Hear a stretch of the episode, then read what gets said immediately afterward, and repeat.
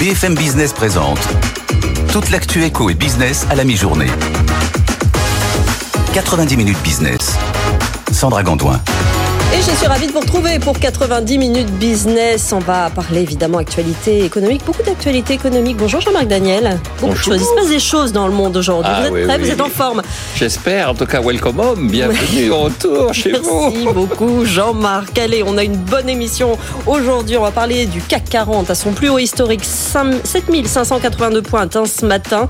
L'instabilité règne partout dans le monde, mais les marchés eux vont très bien. On va rejoindre évidemment Antoine Larigauderie pour décrypter cette montée dans un instant. On va en parler aussi avec Jean-Marc. La deadline pour trouver un accord est passée ce matin à 8 heures, mais les négociateurs des pays présents à la COP28 tentent toujours de faire pencher la balance de leur côté. La présidence émiratie de la COP28 dit chercher un consensus. On va faire un point avec Nathan Cocampo, avec euh, Raphaël Couder et avec notre invité Antoine Poincaré à midi 15. Et puis, dans notre débat, aujourd'hui un vrai débat, vous allez le voir, hein, le Bitcoin va bien, il a dépassé la semaine dernière les 42 000 dollars, les investisseurs y croient. Cela en fait-il pour autant une monnaie de cette crypto-monnaie? Jean-Marc Daniel est venu avec son code monétaire, vous allez voir qu'il n'est pas du tout d'accord, ce sera à 12h40. Et puis la deuxième partie de l'émission, toute une demi-heure consacrée à vos questions, questions d'auto-entrepreneurs aujourd'hui entre 13h et 13h30 avec notre expert Ludovic Bad Rendez-vous euh, tout à l'heure donc. Allez tout de suite, c'est le journal. 90 minutes business, le journal.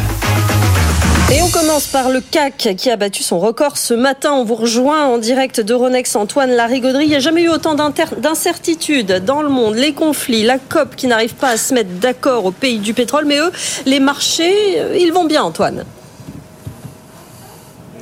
Ils vont bien et euh, c'est quelque chose d'assez singulier en fait. On en reparlera tout à l'heure parce que c'est vrai que ce CAC 40 signe donc ce nouveau record historique à 7583 points, mais dans un climat assez incertain. Il est allé le chercher avant l'ouverture des marchés. On l'a tapé deux fois euh, du côté de 10h55. Je m'en souviens très bien, j'ai imprimé l'heure un petit peu pour l'histoire. Et puis, euh, bah, depuis, le climat est un petit peu plus incertain, c'est vrai. Donc, euh, on se remet à repenser à ces incertitudes dont vous parlez.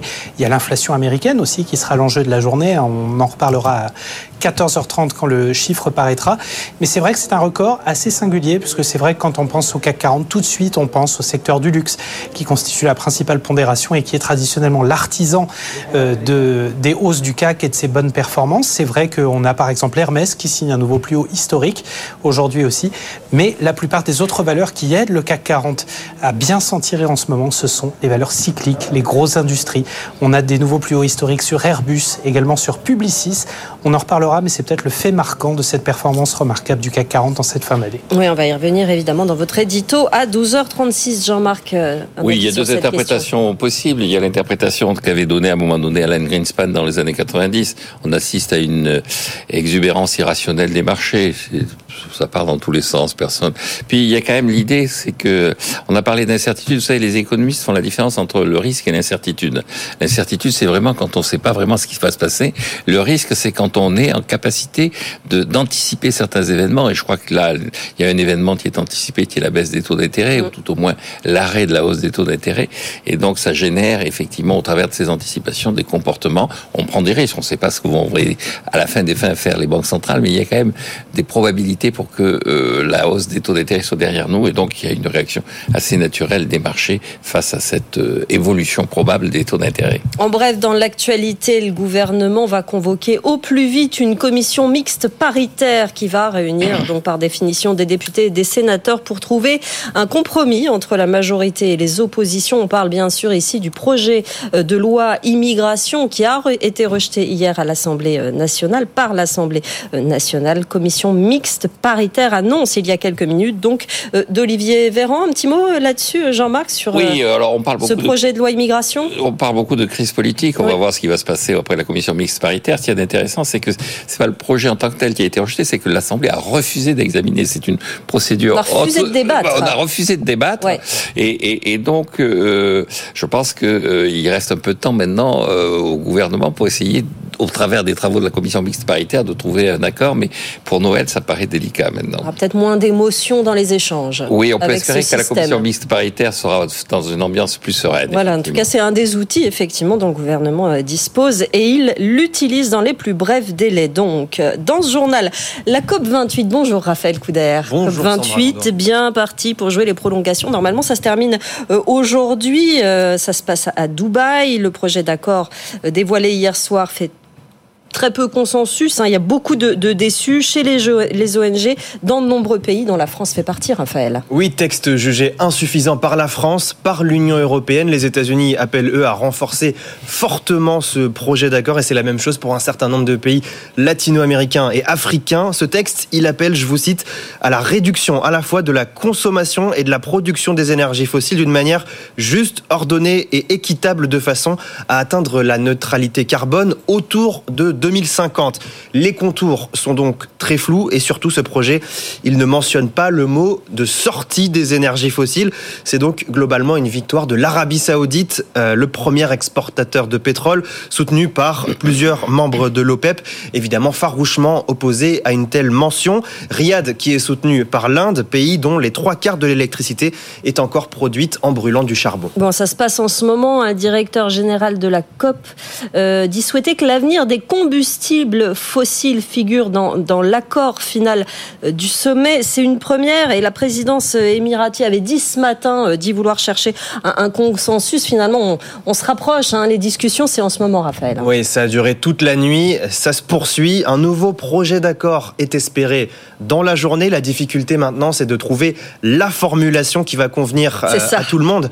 La présidence de la COP 28 dit, elle, vouloir que les énergies fossiles figurent dans ce texte final. Dans tous les cas, l'espoir d'aboutir à la signature euh, finale d'un accord aujourd'hui, on est huit ans jour pour jour après la signature de l'accord de Paris sur le climat, eh bien mm. ça apparaît de plus en plus improbable. Jean-Marc Oui, je pense qu'un des grands enjeux dans tout ça, c'est qu'on sorte de l'hypocrisie. Je rappelle régulièrement que dans les points de référence qui avaient été adoptés à Rio, qui est à l'origine de ces COP, il y avait qu'il fallait faire preuve de bonne foi. C'est quand même un des sujets sur lesquels on a été le moins en conformité avec les principes de Rio.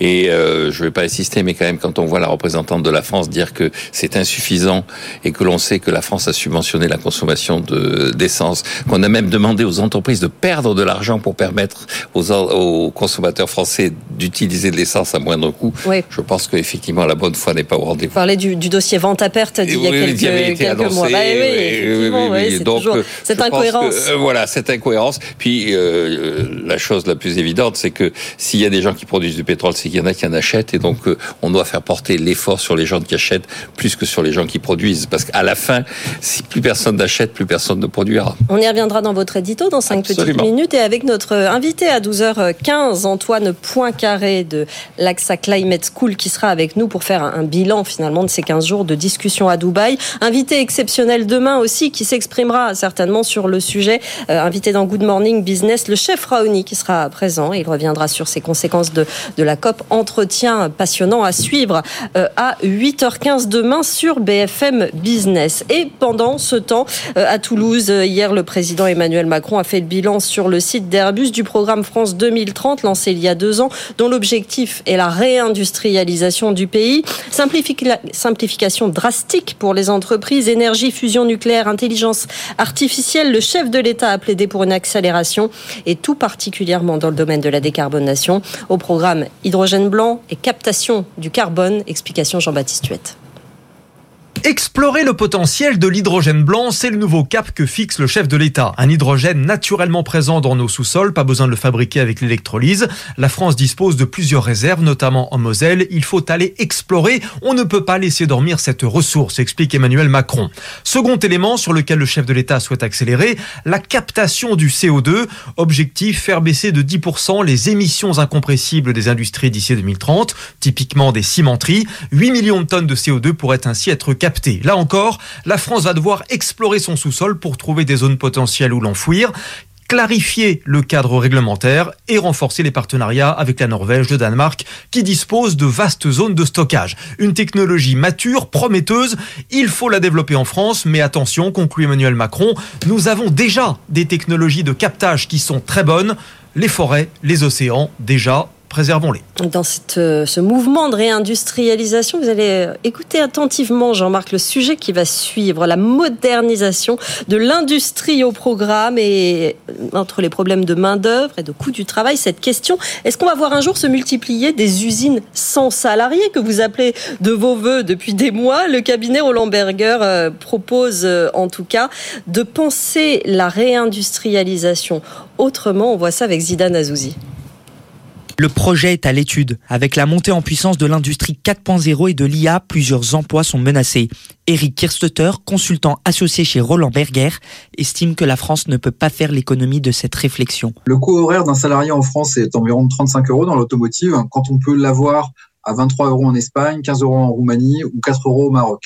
Et finalement, d'un point de vue stratégique, c'est vraiment difficile de compenser cet écart de salaire quand on veut installer une usine en France ou par rapport à un pays low cost. Des usines sans salariés donc pour attirer des investisseurs étrangers selon Eric Kirstetter.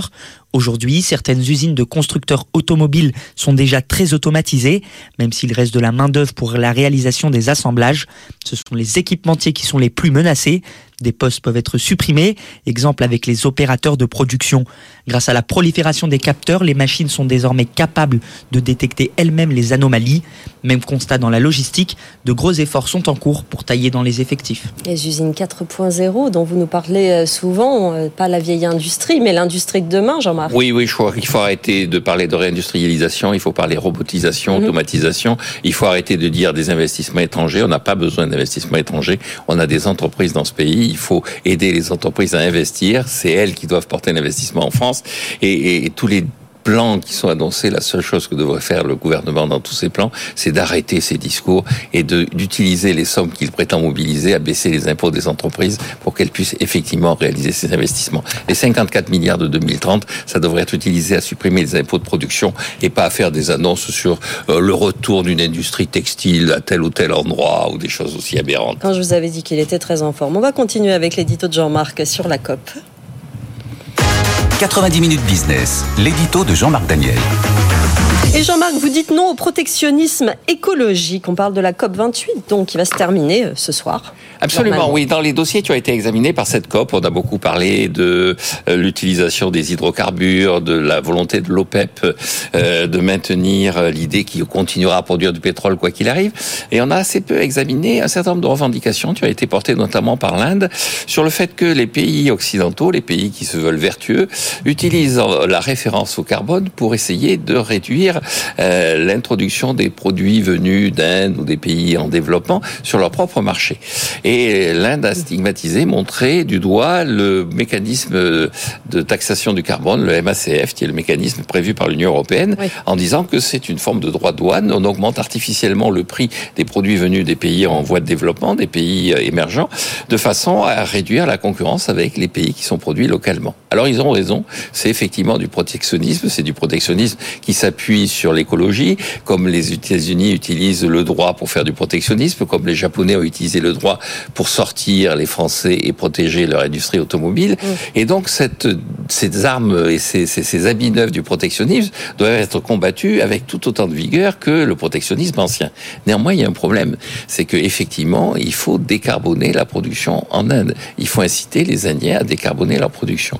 Et donc moi, ce que je propose, c'est qu'on maintienne ces droits de douane, qui sont en fait des droits de douane, mais que euh, ces droits de douane soient utilisés pour financer des aides à des pays qui sont en train de assurer leur transition écologique et leur transition énergétique, et donc que ces fonds soient reversés aux pays émergents. C'était d'ailleurs ce qui avait été plus ou moins initié dans des réunions et dans des sommets précédents. Et donc, je suis partisan d'avoir une aide publique au développement. Vous savez, on développe l'aide publique au développement. Cette aide publique au développement, qui doit représenter 0,7% du PIB, a été redéfinie dans ce qu'on appelle le protocole d'Accra. Accra, c'est la capitale du Ghana, pour ceux qui ne savent pas exactement où ça se trouve. Et donc, euh, il avait été défini euh, huit principes dans lesquels le septième, c'était favoriser la transition écologique. Je pense qu'il faut s'appuyer là-dessus pour transformer l'aide publique au développement en aide, une aide publique à la décarbonation et que cette APD nouvelle doit être alimentée par euh, les produits de tous les droits de douane mis sur le, les produits importés au nom de la lutte contre le réchauffement climatique. Bref, il va falloir que vous payiez plus cher, vous payez vos produits indiens, mais en retour, il va falloir que les sommes ainsi collectées retournent en Inde. Ça paraît simple quand vous l'expliquez. Mais ça me paraît... Fallait aller à Dubaï, leur expliquer tout ça à ces dirigeants qui sont en train de négocier. Bah, écoutez, on va déjà avoir des usines sans ouvriers, c'est déjà pas bah, mal. Bah, voyez, on avance effectivement dans votre solution. On avance. Serge va... revient. On va continuer à en parler dans un instant avec notre invité Antoine Poincaré, directeur de l'AXA Climate School, de ce bilan de la COP 28, le directeur général de la COP dit souhaiter que l'avenir des combustibles fossiles figure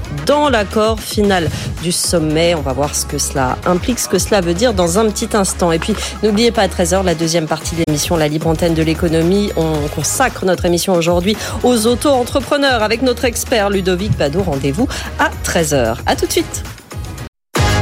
90 minutes business, l'invité. Avec nous ce midi, Antoine Poincaré, directeur de l'AXA Climate School. Merci d'être euh, avec nous. Est-ce que vous pouvez déjà nous redire ce que AXA Climate fait euh, au quotidien. Oui, bien sûr. En deux mots, AXA Climate, petite filiale d'AXA qui bosse sur les sujets environnementaux et notamment en faisant autre chose que de l'assurance. Moi, par exemple, je fais de la formation, je fais du conseil pour les boîtes sur comment les accompagner dans la transition et puis l'adaptation au changement climatique. Les entreprises qui euh, doivent quotidiennement euh, faire avec ce sujet et pendant ce temps, eh ben, il y a cette COP, il y a la diplomatie mm. qui, travaille, la COP 28 à Dubaï, dernière communication sur le sujet hein, parce qu'on attend cet accord d'ici quelques minutes. Il devait tomber ce matin à 8h mais enfin bon, il n'est pas tombé ce matin à 8 heures. Le directeur général de la COP28 dit souhaiter que l'avenir des combustibles fossiles figure dans l'accord final du sommet. Est-ce que vous arrivez à décrypter cette phrase en alors, donc, ce qui s'est passé, qu'il faut bien avoir en tête, c'est que historiquement, on disait jamais combustible fossile dans les accords de COP. Jamais. Jamais. Euh, les pays producteurs disaient on va réduire les émissions. Et puis, on va pas dire comment, on va pas dire qu'on sort ou qu'on réduit les fossiles. Euh, à Glasgow, de haute lutte, on avait fini par parler du charbon et on avait dit ok, on va organiser la baisse progressive du charbon. Et là, on savait que devait arriver le gaz et le pétrole.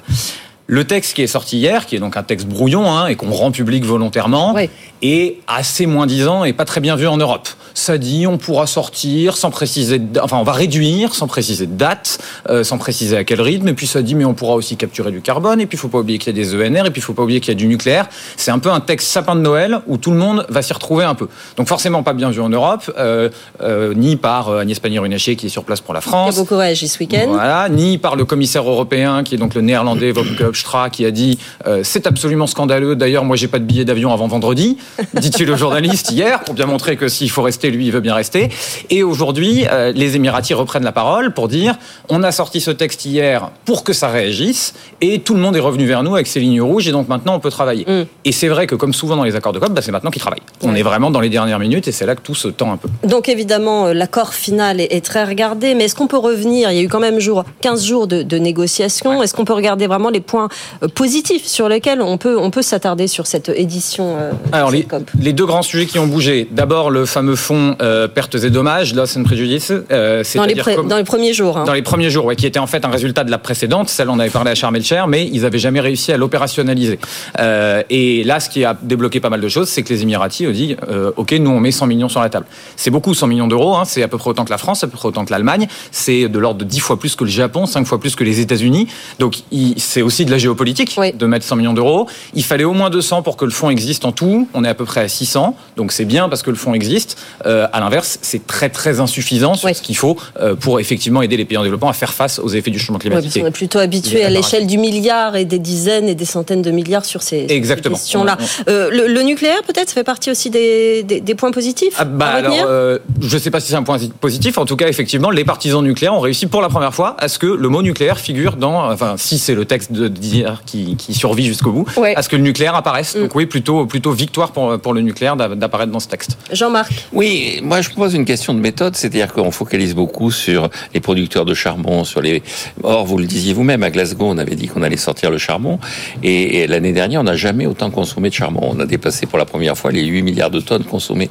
Est-ce qu'il ne faut pas plutôt essayer de euh, définir une méthode autour du consommateur, c'est-à-dire euh, augmenter les prix, euh, annoncer aux populations qu'il va falloir se serrer la ceinture. En fait, dire c'est le problème de l'OPEP et pas le problème de l'automobiliste qui part en week-end, est-ce que c'est pas une façon de éluder le problème et finalement de ne pas répondre aux vrais enjeux? La difficulté, c'est ce qu'on peut attendre des COP. Euh, et si le résultat est pas bon, alors ça sera un peu un échec du multilatéralisme. Jusqu'à maintenant, lors de ces COP, les pays se mettaient d'accord pour prendre des engagements qui leur laissaient beaucoup de liberté sur comment le faire. Mmh. Moi, je vais le faire en coupant de la production. Moi, je vais le faire en mettant des taxes. On a bien vu, si on s'éloigne un peu du charbon euh, en prenant l'essence, que l'acceptabilité politique euh, de mesures d'augmentation des prix est très faible. Et d'ailleurs, quand le prix de l'essence est monté, on a commencé par dépenser beaucoup de subventions fossiles pour que ce soit acceptable et dire ah, Total nous a mis un prix à 1,99€ max, etc. Mm. Donc ça, c'est la complexité de comment chaque pays va l'adresser.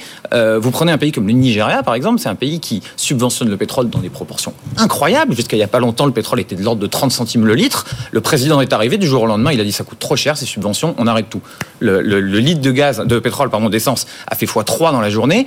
Et le pays était un peu à feu à sang. Alors après, libre à chaque politique de voir jusqu'à quel point il peut secouer le truc y compris sur des mesures qu'on appelle donc demand side, qui consistent à, se dire, ok, bah, c'est la demande qu'on va faire baisser.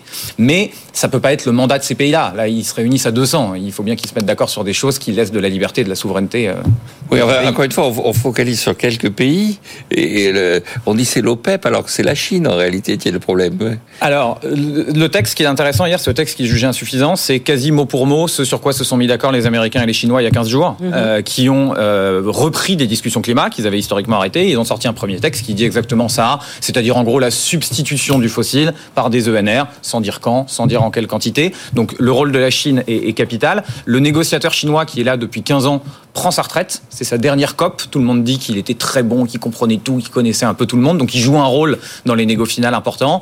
Euh, et puis ils, sont un peu à la tête de ce groupement G77 plus Chine, où on sait que si on fait basculer la Chine, il est probable que les pays en développement suivent. Donc ouais, rôle très très important des Chinois, euh, au moins dans ces négos finales. L'importance des COP aujourd'hui, est-ce qu'il faut qu'elles aient lieu? Absolument Parce qu'on est quand même dans une, période, euh, dans une période où le pétrole est encore maître du monde. Est-ce qu'il faut au contraire qu'il y ait absolument absolument encore des COP ou est-ce qu'il faut changer la forme? Est-ce qu'il est qu'il y a encore une, une utilité dans ces formes-là? ce, tous les ans, il est très intéressant. On pourrait se dire finalement, il y a marqué pétrole, il n'y avait jamais eu marqué pétrole avant. Prenons les points positifs et enchaînons. Le problème qu'on a, c'est maintenant à 2030. Euh, C'était le gros enjeu de cette COP aussi, dont on a finalement pas tant parlé que ça, ce qu'on mm. appelle le Global Stock Take. Donc l'accord de Paris avait dit, on se retrouve dans 5 ans, on fait un bilan et tout était pensé pour que le, les, les, pays soient amenés à prendre des engagements plus engageants encore, justement. Mm. Or, ils arrivent tous avec un bilan, enfin tous, globalement, la, planète arrive avec un bilan assez négatif. Si vous prenez 2019, donc juste avant le Covid, on pense qu'on va finir à 2030 à moins 2% on sait que pour tenir les scénarios à 1.5, il faut faire moins 43%. Mmh. C'est pour ça que les pays européens voudraient qu'il y ait marqué on va tenir des scénarios à 1.5 dans cet accord et que la plupart des pays disent non, non, non, non, bah, nous jamais de la vie, parce que si on s'engage sur du 1.5, ça veut dire qu'on s'engage sur quelque chose qui est entre 2023 et 2030 et très raide. Donc c'est la difficulté. Est-ce que la fréquence tous les ans est la bonne? Oui, probablement, parce qu'on on a 7 ans là devant nous, très très très clé. Est-ce qu'après, il faut aller vers du multilatéralisme ou un énorme accord USA, euh, Chine, Europe, par exemple, en se disant les autres suivront bien? Ça, je n'ai pas d'avis très ferme, mais on voit bien que oui, cet aspect de la, du consensus, ils ne votent pas le texte, mais en revanche, chacun a le droit de dire je suis pas d'accord avec l'article 12b, bah, ça pose des problèmes. Merci beaucoup Antoine Poincaré, directeur de l'AXA Climate School, d'être venu nous voir tout de suite le top 3 du web. 90 minutes business, le top 3 du web. Et on débute avec Pierre Kupferman, l'article le plus lu sur notre site, euh, la suppression par Netflix, Netflix de l'offre essentielle, Pierre. Oui, les nouveaux abonnés ou ceux qui veulent changer de formule n'ont plus le choix qu'entre trois forfaits, standard avec pub, standard tout court, et premium. Seuls les anciens abonnés de la version essentielle peuvent encore bénéficier du tarif à 10,99 euros par mois, tarif qui, je le rappelle, avait déjà été augmenté de 2 euros mi-octobre, alors que la formule standard, sans pub, coûte, elle, 13,49 euros par mois. En fait, que fait Netflix? Ben, Il mise désormais sur la formule standard, sans pub, qui, elle, ne coûte que 5,99 euros par mois, mais, mais Jean-Marc, ça suppose de tolérer l'apparition de messages commerciaux, non seulement au début, mais aussi durant le visionnage du film ou, ou de l'épisode de votre série préférée, comme sur les chaînes de télé privées. Un commentaire. Oui, je, rappelle quand même que dans ce genre de produit, il y a que deux façons de financer, et c'est la, grande révolution économique, c'est soit la pub, soit c'est-à-dire des intervenants extérieurs, soit des formules d'abonnement. Et donc, euh, à chaque fois, en permanence, les, opérateurs, ils, essaient d'équilibrer entre l'un et l'autre. Euh, tant qu'il y aura de la pub, ça fonctionnera bien. Et puis, quand la pub va se reporter vers d'autres vecteurs, il faut pas se faire d'illusions. Les formules d'abonnement vont coûter de plus en plus cher. On continue avec les ventes de champagne qui s'effondrent de 20%. Les Français le trouvent trop cher, Oui, entre le 1er janvier et le 3 décembre, il s'est vendu moins de 24 millions de bouteilles de champagne au rayon vin et spiritueux de la grande distribution contre 30 millions sur la même période de l'année dernière. Ça fait presque 21% euh, de baisse, alors que dans le même temps, les ventes de créments, de clairette de Die, de, de Prosecco, de Cava sont en hausse, 3 millions de bouteilles de plus. Alors bien sûr, il faut encore s'attendre, euh, il faut encore attendre, pardon, de, de voir ce que les Français vont décider d'acheter pour les fêtes, qui sont quand même chaque année une période cruciale pour le champagne, mais avec la hausse du prix moyen, ça va quand même être compliqué de remonter la pente en, en 4 semaines. Savoir qu'en grande distribution, pas chez le caviste, hein, le prix moyen pour une bouteille atteignait au mois de novembre 23,70 euros, quasiment euh, même un peu plus de 3 euros euh, supplémentaires par rapport à l'année dernière. Et cette hausse, elle est justifiée par les difficultés que rencontrent les acheteurs de la grande distribution lorsqu'ils veulent passer commando aux poids lourds du secteur, qui eux ont tendance de plus en plus souvent à privilégier leurs acheteurs étrangers qui sont moins regardants sur les prix. Donc même euh, en tablant davantage, ce qu'ils font hein, sur les champagnes de vignerons, la, ben, la, grande distribution a de plus en plus de mal à, à trouver du, du, champagne à petit prix à mettre dans ses rayons. Ce qui conduit les Français à privilégier les autres vins pétillants nettement moins chers. Alors, Jean-Marc, champagne ou crément euh, cette année pour les fêtes? À moi, ce sera euh, vin blanc de l'entre-deux-mer. Et je recommande à nos auditeurs téléspectateurs de redécouvrir ces excellents vins blancs demi-secs qu'on fabrique dans l'Est de la Gironde. C'était le, le, le, le, Oui, alors attention, pas effectivement. Ah non, ça pétille pas. Il faut, il faut effectivement basculer vers des vins blancs. Euh, et, et, ces vins blancs de l'entre-deux-mer sont remarquables. À consommer, évidemment, avec modération. Bien Merci, sûr, messieurs. Bien, bien sûr, on termine sûr. avec ces TGV qui seront très pleins durant les vacances de Noël. Bon, même, on peut dire qu'il n'y en a plus hein, depuis non, très non, longtemps. il n'y en a pas plus. Ah, mais, bah, si, mais si, on écoute Jean-Pierre Farandou, le PDG SNCF, euh, les TGV programmés durant les fêtes sont remplis à 85 90%, ce qui veut dire qu'il y a nécessairement des TGV qui sont déjà totalement complets et d'autres qui risquent de l'être d'ici quelques jours. Pour le week-end de Noël, SNCF a comptabilisé, écoutez bien, un million de réservations, c'est-à-dire plus qu'en 2022, et sur la totalité des vacances, le seuil des 4 millions a déjà été atteint. Alors, Jean-Marc, train ou pas train? Ah bah Ah oui, train, moi, je Jean-Marc. suis- Et vous le je- prenez à l'avance Oui, oui, je le prends à l'avance. Je me, pré, euh, je me prémunis contre les hausses de prix du dernier moment. Je, je rappelle quand même que hier, nous avions sur ce plateau quelqu'un qui nous disait que les Français étaient au bord de l'effondrement financier et donc ils n'allaient pas pouvoir partir en vacances. Manifestement, il y a deux types de Français. Il y a ceux qui achètent des billets de train et ceux qui sont commentés sur le plateau et qui ont été commentés sur le plateau hier. Merci, messieurs. C'était le top 3 du web, l'un des moments préférés de Jean-Marc Daniel. Vous restez avec nous dans un instant. On va parler du CAC 40, on va parler de Bitcoin. Il y aura aussi le rappel des titres avec Marjorie Adelson. À tout de suite. BFM Business présente toute l'actu éco et business à la mi-journée. 90 minutes business. Sandra Gandoin. Soyez les bienvenus dans 90 minutes business avec Jean-Marc Daniel, avec Pierre Kupferman à suivre l'édito d'Antoine Larigauderie qui va nous parler du record du CAC 40. C'est à 12h36. Et puis notre débat, comment le Bitcoin grimpe, grimpe, mais n'est pas une monnaie. Ça, c'est la version de Jean-Marc. On a beaucoup de sceptiques autour de la table, mais Amaury de Tonquédec viendra rééquilibrer les échanges à 12h40. Et puis 13h, la libre antenne de l'économie. On répond à vos questions. On va parler aux auto-entrepreneurs aujourd'hui avec notre expert Ludovic Badeau. Rendez-vous à 13h sur BFM Business. Mais tout de suite, c'est le journal de Marjorie Adelson. BFM Business. L'info éco. Marjorie Adelson. Bonjour Sandra, bonjour à tous. Pas de retrait pour la loi immigration. Elle passera donc en commission mixte paritaire. C'est ce que vient d'annoncer le porte-parole du gouvernement Olivier Véran. Sept députés et sept sénateurs qui n'ont pas encore été désignés devront donc trouver un compromis à partir du texte voté au Sénat. Ils se réuniront la semaine prochaine.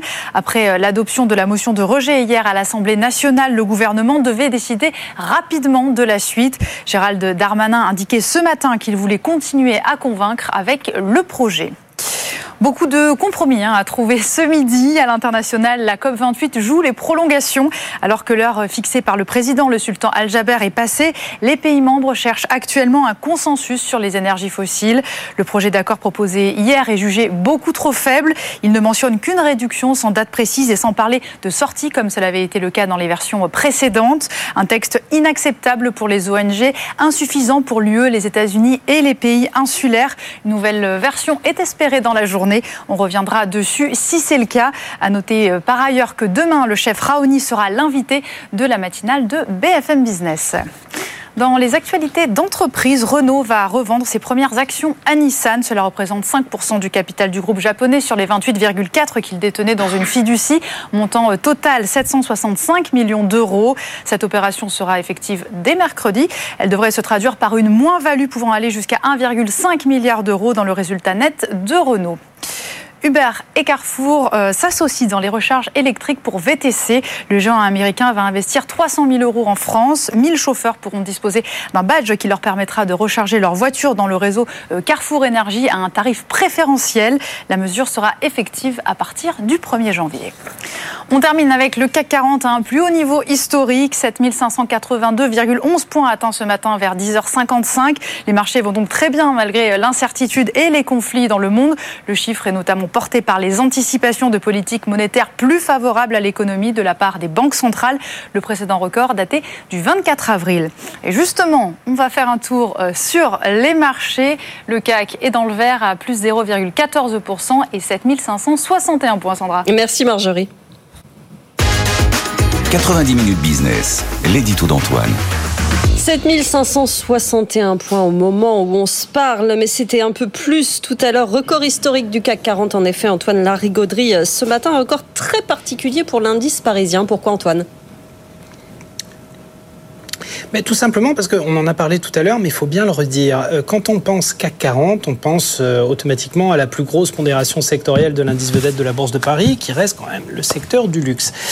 Eh bien non, là, depuis fin octobre, depuis cette montée en ligne droite absolument formidable du CAC 40, euh, alors le secteur du luxe est loin d'être absent, il faut quand même le reconnaître. On a d'ailleurs Hermès qui signe un nouveau plus haut historique en séance aujourd'hui, mais ce sont les valeurs plus cycliques, plus industrielles qui signent les plus fortes progressions. Regardez, on a des plus hauts historiques aussi pour Airbus ce matin, pour Publicis également, des valeurs qui sont plus liées aux cycles économiques. C'est d'autant plus intéressant que Jean-Marc Daniel l'expliquait très bien tout à l'heure, l'essentiel de cette progression du CAC 40, elle est avant tout issue euh, de la fin d'une grosse poussée de peur et de fièvre qui est née euh, à l'été dernier, tout simplement parce qu'on estimait que euh, l'inflation était en train de déraper de manière un petit peu incontrôlable et que les banques centrales couraient après le train pour essayer de mettre la main dessus et de caper le mouvement.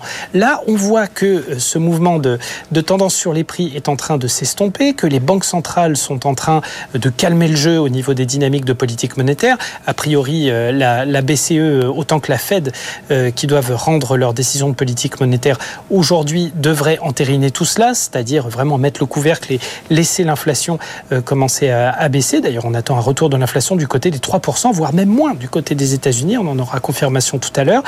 Et puis, si tout cela est naturellement favorable, des taux modérés euh, aux valeurs de croissance, eh bien, il y a tout un tas de secteurs qui avaient besoin de se rattraper et qui sont euh, favorables en fait, à cette amélioration du cycle économique, à euh, cette confirmation du scénario du soft landing, de l'atterrissage en douceur de l'économie américaine, bien sûr, mais de l'économie mondiale de manière générale. Et ce sont les valeurs cycliques, les grosses industries, les ArcelorMittal, euh, le secteur automobile, euh, Stellantis qui signe une performance absolument remarquable hein, depuis euh, le début de l'année, malgré une valorisation un petit peu inférieure aux moyennes du secteur auto. Bref, on a peut-être un mouvement de rattrapage et un rallye de Noël dont l'artisan principal, ce sont les valeurs cycliques les valeurs des côtés, ce qui laisse de bonnes places à une progression supplémentaire.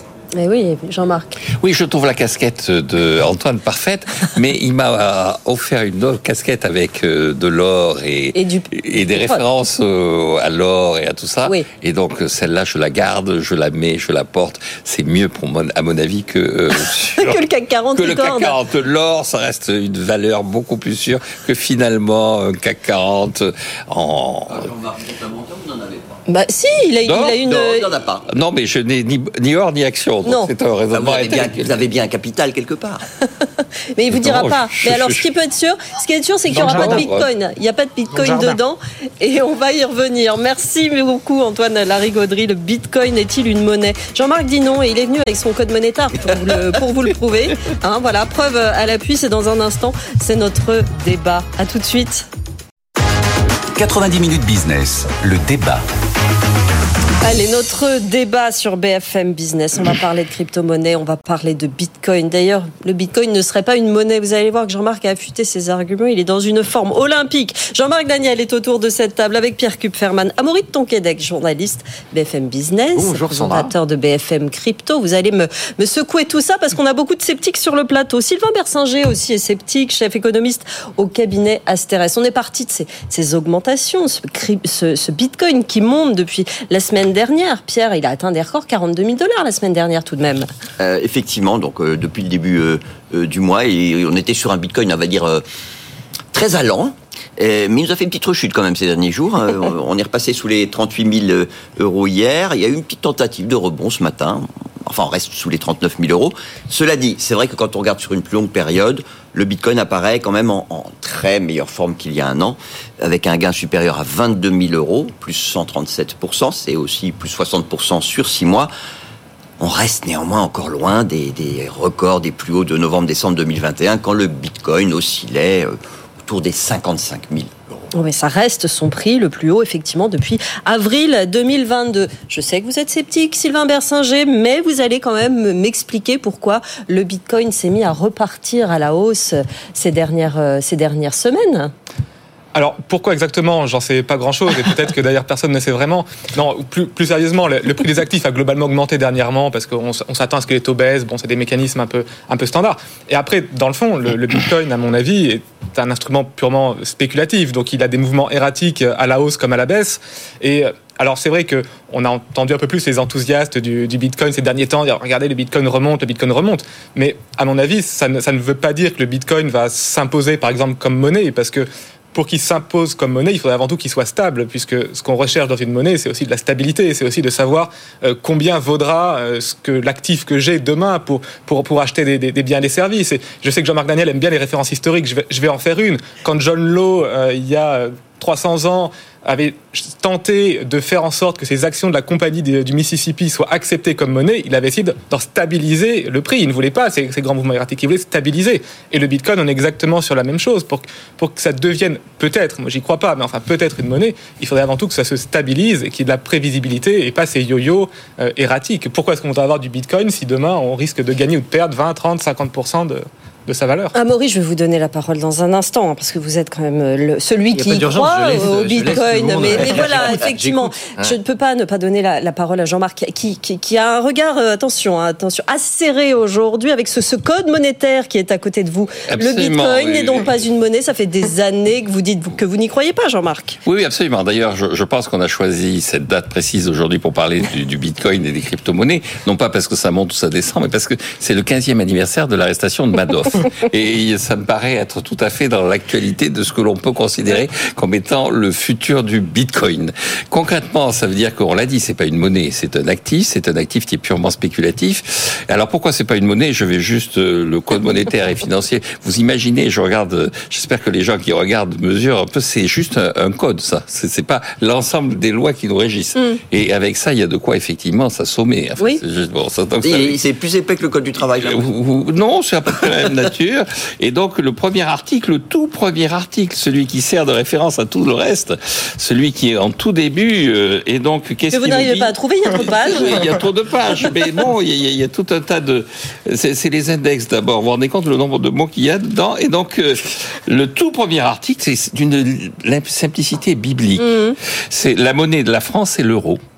Voilà. Mais la non, monnaie de la France, c'est non, non, l'euro. Voilà. Donc ce n'est pas une monnaie. Alors est-ce que c'est un actif? Oui. Alors effectivement, c'est un actif, mais c'est un actif qui est totalement imma- immatériel, qui est totalement irréel. C'est quelque chose qui effectivement est quelque chose qui ne fonctionne que sur des anticipations de gains. Et ces anticipations de gains reposent sur l'idée que ce, gain, on va le faire sur le dos de quelqu'un d'autre. C'est-à-dire vous avez deux façons de- d'obtenir de la richesse, soit de travailler, de produire de la richesse, soit de la capter sur le dos de quelqu'un d'autre. Mmh, Or, un actif comme le Bitcoin, c'est un moyen non pas de générer du travail, mais de générer de la captation. Mais attendez, avec les monnaies numériques, avec, euh, avec la digitalisation de l'ensemble de l'économie, est-ce qu'on parle pas de toute façon de monnaies qui ne sont plus réelles? Ah ben si, mais alors là aussi, je vais... Page 1334. On a déjà fait le Celle-là, fallait la trouver quand même. 1334. L'article L525, 3 Mhm. du code en question, et il est de la lapidité habituelle, il est interdit à toute personne autre que celle mentionnée aux articles L525.1 et L525.2 d'émettre et de gérer de la monnaie électronique.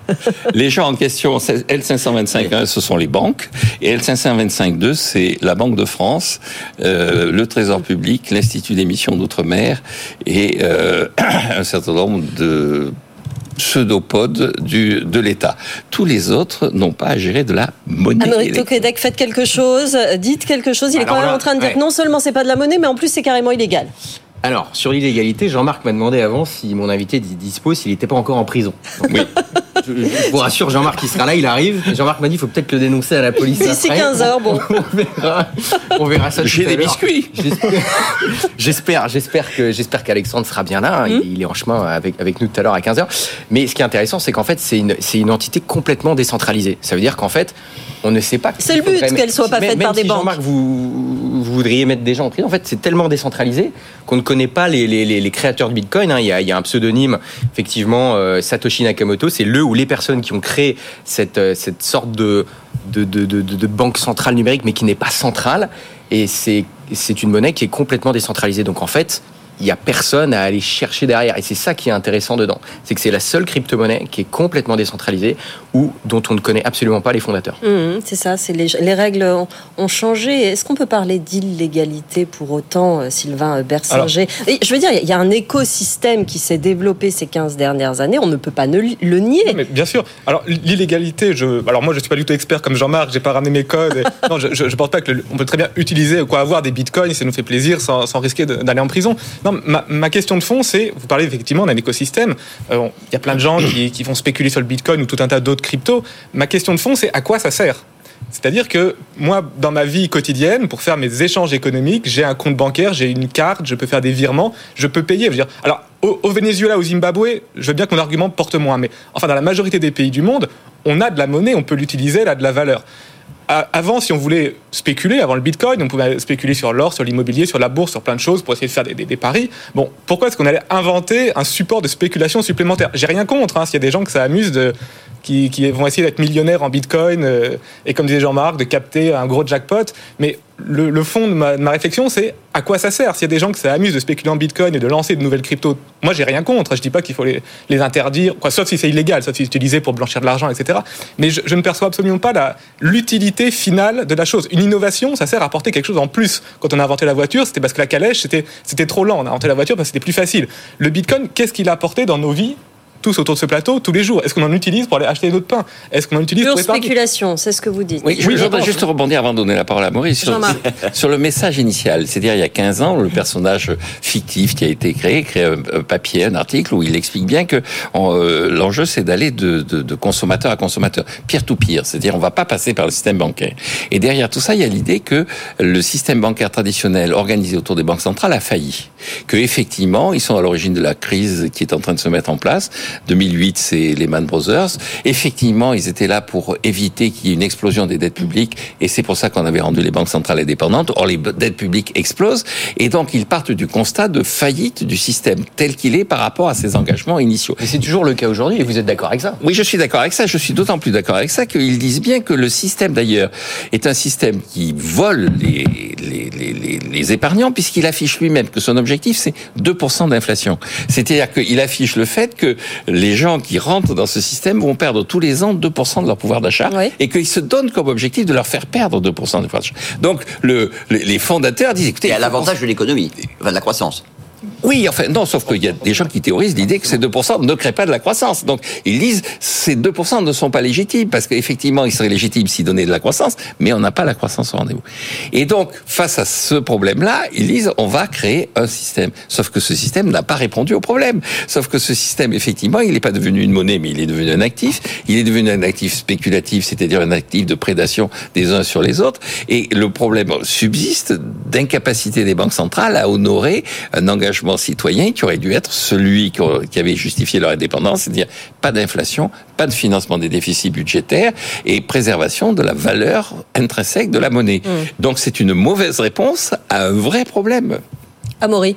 Bah, c'est vrai ce que dit Jean-Marc et c'est intéressant parce qu'aujourd'hui, vous gardez de l'euro sur un compte courant, vous perdez de l'argent dans le temps. Et Jean-Marc vient de le dire, voilà, avec au moins 2% d'inflation, vous perdez de l'argent. le Bitcoin peut avoir plusieurs fonctions. Effectivement, il peut avoir une fonction de monnaie, mais qui n'est pas intéressante, qui est légale, on va dire, en France, mais qui n'est pas intéressante de toute manière aujourd'hui, puisque nous avons la chance de vivre dans un pays qui fait partie de l'OCDE et la plupart de ces pays-là n'ont pas de problème avec leur système monétaire et leur système de paiement. Donc c'est vrai que payer en Bitcoin en France aujourd'hui, ça n'a pas un grand intérêt. Par contre, il y a un, Outre c'est illégal, ça n'a pas grand intérêt. ça suffit, Jean-Marc, laissez Amaury parler. ce que je veux dire par là, c'est que même si c'était légal, ça n'aurait pas spécialement intérêt aujourd'hui. Là-dessus, je suis d'accord. Ça en aura peut-être dans le temps. Ça n'a pas d'intérêt. Pourquoi? Parce qu'on le disait, c'est encore trop volatile pour être une monnaie quotidienne. Mm. Maintenant, le Bitcoin est un actif très jeune qui n'a que 15 ans et sa courbe de volatilité ne cesse de diminuer dans le temps. Et plus, plus cet actif-là va être adopté, plus il va devenir stable. Euh, on le voit, hein, si, vous regardez la volatilité du, la volatilité du Bitcoin, baisse dans le temps, mhm. et plus il sera capitalisé, plus cet, cet, actif sera stable. Et maintenant, juste pour revenir sur le fait que oui, c'est un actif spéculatif, on est dans une économie de marché, donc tout actif, par nature, est spéculatif. Même l'or, Jean-Marc, que, que, vous aimez bien. Oui, oui, non, mais l'or est, spéculatif. Mais ce qui est intéressant d'ailleurs, c'est que les gens qui ont créé le Bitcoin, là aussi, ont compris que la légitimité de l'augmentation du prix d'un certain nombre d'actifs, c'était la quantité de travail qu'il y avait derrière. Et donc, ils ont créé un concept qui est la, preuve par le travail, le POW, qui est the proof of work, mmh. qui est de dire il y a derrière du travail et ce travail, il passe par l'électricité qu'on incorpore dans le Bitcoin. Et donc, en plus, la façon d'incorporer du travail est par la forme la plus négative qui soit en ce moment, c'est-à-dire une énergie qui est rare, qui coûte cher et qui détruit la planète. Mmh. Donc, leur euh, justification, euh, qui était une justification au départ qui se voulait de légitimation, est devenue au contraire une euh, cause d'abandon de, ce processus. Et la légitimation par la volatilité, l'absence et la disparition de la volatilité, c'est pas ça le véritable enjeu, c'est l'acceptation par la population. Ah bah Sylvain a dit qu'il y avait quand même une question de volatilité. Oui, oui, j'entends bien, mais, il y a l'acceptation, l'acceptation globale par la population. Hmm. Or, dans les endroits où la, monnaie a disparu, c'est vrai qu'en France, elle n'a pas disparu, mais on parle du Zimbabwe, vous allez dans les rues de, du Zimbabwe, euh, de Harare, puisque c'est comme ça que s'appelle la capitale, vous avez des rentes sud-africains, vous n'avez pas des bitcoins. Vous allez dans les rues de Caracas, vous n'avez plus de monnaie locale, hmm. mais vous avez des dollars, vous n'avez pas des bitcoins. Et donc, aucun des engagements et des messages initiaux, c'est-à-dire je contourne un système qui est un système qui n'a pas tenu ses promesses, et je vous apporte un outil dans des endroits où non seulement ce système n'a pas tenu ses promesses, mais a disparu, aucun de ces engagements n'a été tenu. Amaury ben, En fait, c'est un outil, et comme tout outil, euh, on, en fait ce qu'on veut. Effectivement, il y a, il, y a, il y a le côté, il y a le côté monnaie, moyen de paiement qui arrive dans certains pays. Au Salvador, maintenant, c'est une monnaie, c'est une monnaie légale. Et il y a le président de l'Argentine, Javier Milei, qui vient d'être élu, n'a pas prévu dans, dans, son programme que ce soit une, monnaie légale. Mais ah il dit que ça peut être. Mais il dit que parce qu'il veut redolariser euh, l'Argentine, dollariser l'Argentine. Mais par contre, il dit que ça peut être une réponse. Euh, il veut carrément supprimer la, banque centrale d'Argentine. Il dit que ça peut être une réponse au, aux faillites de notre système monétaire actuel. On en, parle, on en parlera tout à l'heure. Et après, juste pour finir sur l'environnement, effectivement, ça consomme de l'électricité avec une preuve de travail, Jean-Marc l'a très bien dit, mais aujourd'hui, l'électricité, ça coûte cher, et l'électricité qui coûte cher, c'est celle qui vient d'énergie fossile. Donc les mineurs sont obligés d'éliminer dans des zones reculées du monde où on utilise de l'énergie verte, entre guillemets. C'est pour ça que c'est pas si polluant que ça. Sylvain, le mot de la fin. Non, il, a levé les yeux au ciel. Là. Je, suis, un peu sceptique sur l'argument de dire que ça n'a que 15 ans. Euh, quand une technologie est révolutionnaire et apporte vraiment quelque chose, en 15 ans, surtout des technologies, numériques, eh, il leur faut 6 mois. Je veux dire, ChatGPT, en 6 mois, euh, tout le monde l'avait utilisé et s'en servait plus ou moins. Mais je trouve que 15 ans, dans le domaine technologique moderne, c'est une éternité. Donc dire ça n'a que 15 ans, je trouve l'argument un peu, un peu court. Et l'idée de dire Mais ça tient à 15 ans. Ça n'a pas non plus chuté en 15 ans, contrairement au système de l'eau, par exemple. Oui, alors le système de l'eau, c'est encore très différent. Je pense qu'il faut euh, se garder des parallèles un peu trop, un peu trop rapides. Et sur le côté de la volatilité, qui baisse, je, suis d'accord, c'est exact. Mais est-ce que c'est pour ça qu'on va se mettre à utiliser des bitcoins parce que ce sera un petit peu moins volatile? Moi, je reçois mon salaire en euros. Pourquoi j'irais en changer une partie en bitcoin qui peuvent faire le yo-yo? Alors, peut-être un peu moins, mais qui peuvent toujours faire le yo-yo. La technologie, ça sert à simplifier la vie. Si je dois gérer mon compte bancaire en euros et mon compte bancaire en bitcoin sur lequel je fais des virements permanents, je me simplifie pas la vie. Donc, c'est pas une technologie qui me simplifie la vie. C'est un gadget spéculatif. Voilà de la matière pour votre émission à 15h, Amaury Absolument, c'est ça. À 15h, on sera avec Jean-Marc Daniel. Toujours avec le code monétaire, il ne s'en sépare pas aujourd'hui. Et, je, réutiliserai l'expression gadget spéculatif. Voilà. Je trouve que c'est une expression Illégalité, très, très carrément. et très illustrative. Merci beaucoup, messieurs. Merci Sylvain d'être venu nous voir. Merci Amaury. Rendez-vous donc à 15h pour cette, cette émission sur BFM Business. Merci Pierre. Merci, Jean-Marc. La suite de l'émission dans euh, un instant. Je rappelle aussi que BFM euh, avec vous, la libre antenne de l'économie fera de la place vendredi pour répondre à toutes vos questions pendant toute une heure entre midi et 13h. Vous nous faites partager vos témoignages. Vous êtes salarié, vous êtes patron, vous avez des problèmes en entreprise. Écrivez-nous à cette adresse avec vous à bfmbusiness.fr. On y répond à vos questions, à vos questionnements avec tous nos experts entre 12h et 13h vendredi. N'hésitez pas. Euh, très bonne journée sur BFM Business. 90 minutes business. Toute l'actu éco et business à la mi-journée sur BFM Business.